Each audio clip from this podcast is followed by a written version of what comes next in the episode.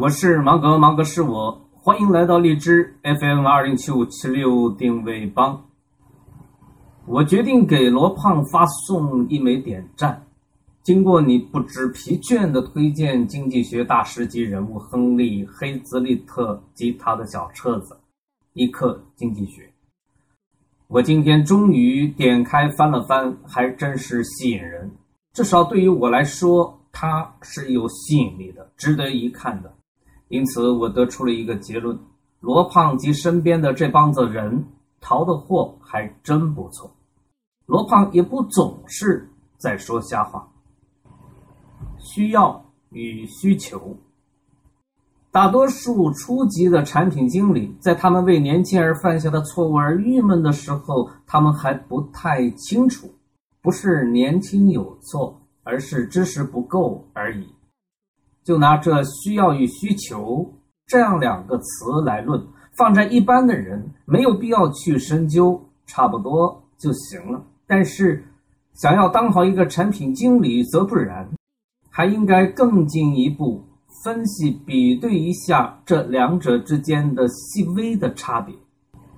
需要只是说我需要，但它还不能确定一个真正的用户，因为除了需要，还有时间。还有购买力，我需要一台宝马。我想我毕业后三年，那时我可以有能力买上一台。今天还是先买上一台熊猫来代步吧。这就是需要，但是它对于宝马销售商来说，它是一种伪需要，至少不是今天可以产生销售的需要，你也无法去满足。产品经理，我们可以掌握这样一种技巧。或者说是一种思维方式吧。碰上这样的词语时，我们要在我们过去作为普通人的认知水平的理解的基础之上，再上一个台阶。办法通常是这样的：想想对立词、相关词，或者上行词，或者下行词。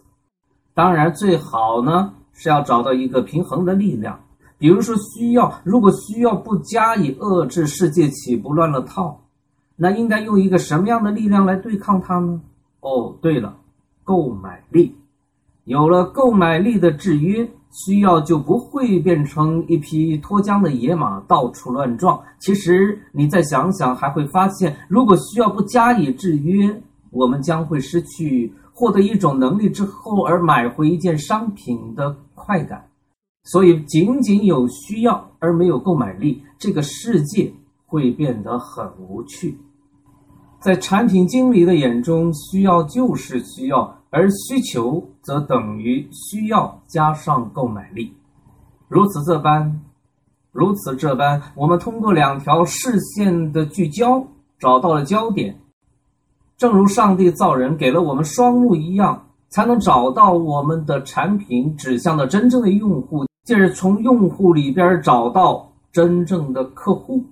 我所有的都在这里。